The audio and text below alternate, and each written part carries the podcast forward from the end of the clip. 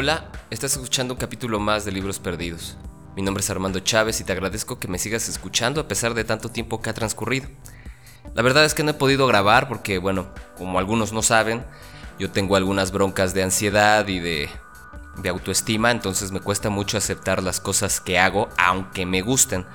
Entonces, bueno, es un poquito difícil a veces afrontar esas situaciones, pero bueno, estamos de vuelta ahí. Y bueno, tratando de sortear este bachecito. Y bueno, hablando de hacer lo que nos gusta, el libro del que vamos a hablar hoy tiene por nombre La abolición del trabajo de Bob Black, editado por Pepitas de Calabaza. Espero que les guste.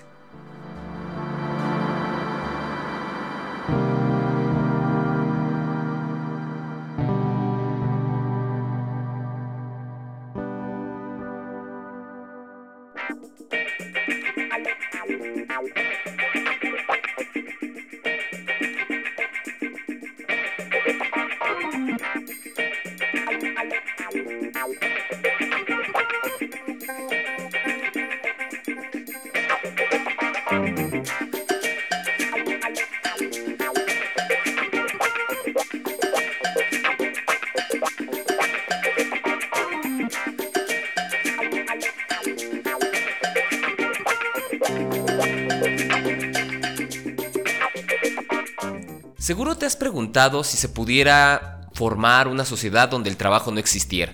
Seguramente no la podrías imaginar. O únicamente si el trabajo fuera transferido a máquinas sumamente inteligentes como las de las novelas de ciencia ficción. Debo de aceptar que aún para mí es difícil imaginarme algo así. Quizás la dificultad radica en las preconcepciones que hemos adquirido sobre la función del trabajo y su importancia. Desde muy temprana edad se nos pregunta sobre lo que nos queremos dedicar, y hasta la universidad nos están machacando sobre lo que nos dedicaremos al salir. Es más, las universidades actualmente responden a la formación de cuadros para que se inserten en la estructura productiva de las naciones. El eslogan que más usan es que ellas te formarán para que consigas un trabajo inmediatamente al salir. Aunque a nosotros y nosotras nos cuesta imaginar una sociedad donde el trabajo haya sido abolido, Bob Black lo hipotetizó en su famoso panfleto llamado La abolición del trabajo, publicado originalmente en el año de 1986 en Estados Unidos.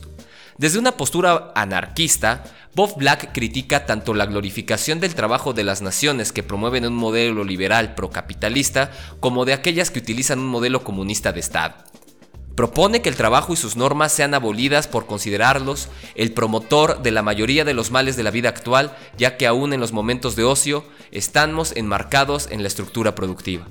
Derivado de lo anterior, propone que el trabajo sea cambiado por el juego, Así la dimensión lúdica sería la rectora de la vida de los seres humanos.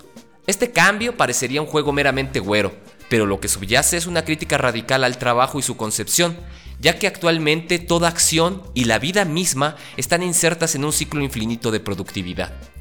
Así, vemos con buenos ojos a la gente que tiene patologías u obsesiones con el trabajo, los y las denominadas workaholics, ya que son la imagen del esclavismo voluntario e ilustran lo que se espera de todos y todas nosotras. Para Bob Black, el trabajo no es más que un catalizador de miserias y de esclavismo. Es más, considera que los sistemas de vigilancia dentro de las industrias y las empresas harían palidecer a los estados totalitarios que han existido o existen actualmente. Podemos estar a favor o en contra de lo propuesto en el libro.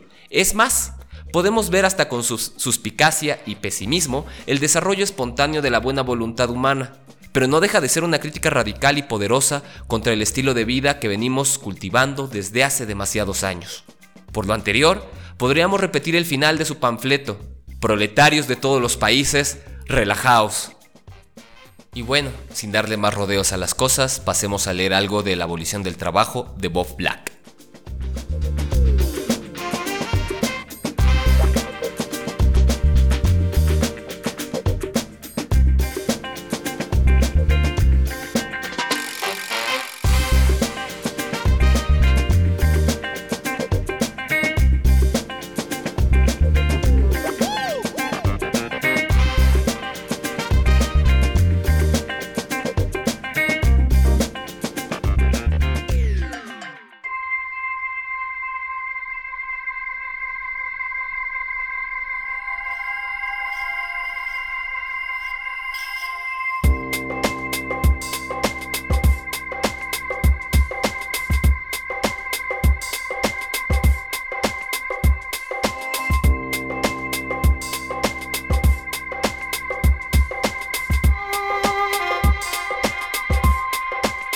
El 40% del contingente laboral está constituido por trabajadores de cuello blanco, la mayoría de los cuales desempeña alguno de los empleos más tediosos e idiotas jamás ideados.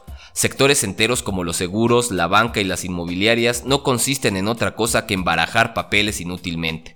No es casualidad que el sector terciario, los servicios, crezca a expensas del sector secundario, la industria, mientras el sector primario, la agricultura, prácticamente desaparece. Dado que el trabajo es innecesario salvo para aquellos cuyo poder afianza, se desplaza a trabajadores que desempeñan ocupaciones relativamente útiles hacia ocupaciones relativamente inútiles con la única finalidad de garantizar el orden público. Cualquier cosa es mejor que nada. Por eso no puedes irte a tu casa solo porque hayas acabado antes de la hora. Aunque no tengan salida para la mayor parte de él, quieren tu tiempo, el suficiente para que sea suyo. De no ser así, ¿Por qué durante los últimos 50 años la semana laboral media no se ha reducido más que en unos pocos minutos? Acto seguido podemos atacar con un cuchillo de carnicero al trabajo propiamente productivo.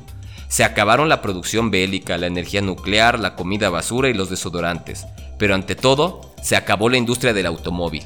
Puede que un Stanley Steamer o un modelo T estén bien de vez en cuando, pero el autoerotismo del que dependen agujeros infectos como Detroit y Los Ángeles es inadmisible. Ya, y casi sin habernos esforzado, prácticamente hemos resuelto la crisis energética, la crisis medioambiental y todo un abanico de otros problemas sociales supuestamente insolubles.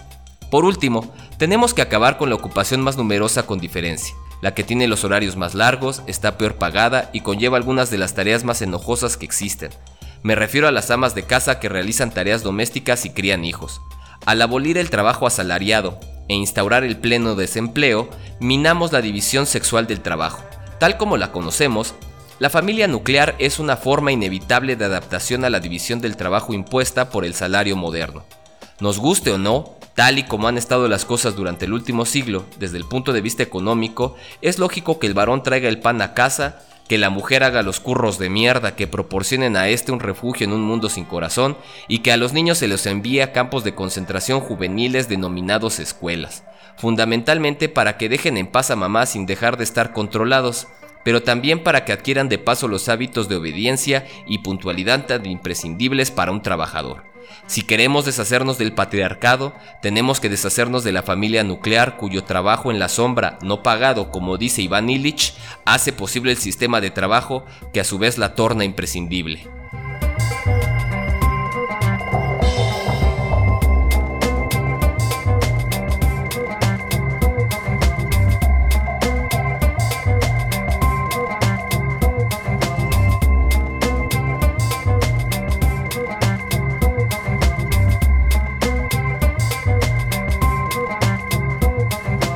Lo que de verdad me gustaría es ver el trabajo convertido en juego. Un primer paso sería desprenderse de las nociones de empleo y ocupación profesional. Incluso aquellas actividades que ya poseen cierto contenido lúdico lo pierden en su mayor parte cuando quedan reducidas a empleos que ciertas personas, y solo ellas, están forzadas a desempeñar excluyendo a todas las demás. No habrá más empleos, solo cosas que hacer y gente que quiera hacerlas. El secreto de la transformación del trabajo en juego, como demostró Charles Fourier, consiste en organizar actividades útiles para sacar partido de lo que la gente disfruta haciendo en distintos momentos. Para que algunas personas hagan aquello con lo que disfrutarían, bastaría con erradicar las irracionalidades y distorsiones que aquejan a estas actividades cuando quedan reducidas a trabajo. Yo, por ejemplo, disfrutaría enseñando un poco pero no quiero saber nada de estudiantes obligados a asistir a clase y me niego a hacerles la pelota patéticos pedantes para obtener una plaza. En segundo lugar, hay cosas que a la gente le gusta hacer de vez en cuando, pero no durante mucho tiempo y desde luego no continuamente. Puede que disfrutes haciendo de canguro unas horas para disfrutar de la compañía de los niños, pero no tanto como sus padres. Esas diferencias entre individuos son las que hacen viable una vida lúdica en libertad. El mismo principio se puede aplicar a muchas otras actividades, sobre todo las más básicas. Así, mucha gente disfruta cocinando, si puede dedicarse en serio a hacerlo en sus ratos libres, pero no cuando dicha actividad se limita a llenar cuerpos humanos de combustible para que trabajen.